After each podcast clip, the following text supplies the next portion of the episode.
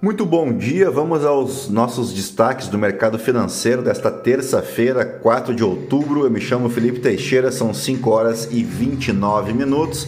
As ações asiáticas encerraram a terça-feira em alta, mesmo caminho trilhado pelos futuros em Wall Street, depois de uma segunda-feira extremamente positiva em Nova York, depois da divulgação de dados fracos de fabricação dos Estados Unidos que diminuíram as apostas sobre a agressividade do Federal Reserve no combate à inflação.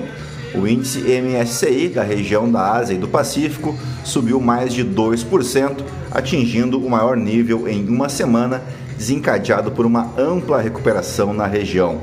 O benchmark de ações Topics do Japão saltou mais de 3%, impulsionado por ações de tecnologia. Os mercados onshore da China permanecerão fechados esta semana para os feriados da Golden Week, enquanto a bolsa de Hong Kong esteve fechada nesta terça-feira para o festival Chuang Yuan. Já em relação aos títulos da dívida americana, o rendimento da nota de 10 anos estendeu as quedas depois de cair até 19 pontos base na segunda-feira. As ações e os títulos do governo dos Estados Unidos ganharam um novo fôlego depois que um relatório decepcionante da indústria americana levou os investidores a desfazer as apostas em uma série maior de apertos monetários.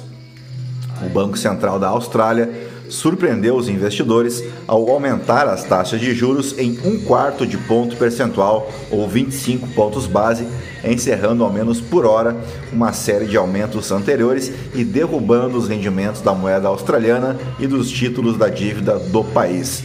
Enquanto isso, o presidente do Federal Reserve de Nova York, John Williams, disse que o Banco Central americano ainda precisa aumentar as taxas de juros para níveis que restringam o crescimento econômico e o aperto monetário ainda tem caminhos significativos a percorrer.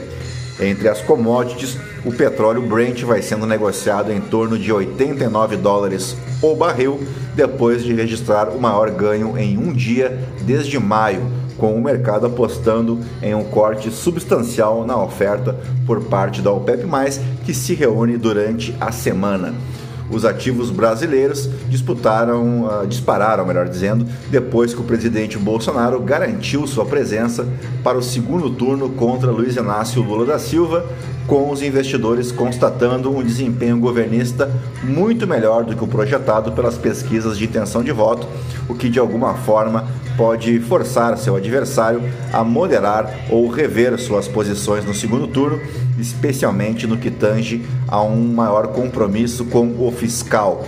O real teve o menor desempenho entre as principais moedas do mundo nesta segunda-feira.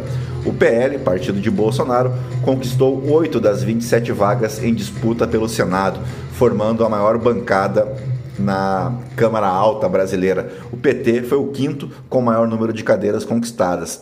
A sigla de Lula elegeu quatro senadores. Na Câmara, o PL elegeu uma super bancada de 99 deputados novamente o maior para o ano que vem. A Federação Brasil da Esperança, formada por PT, PCdoB e Partido Verde, ficou com 80 cadeiras, em segundo lugar.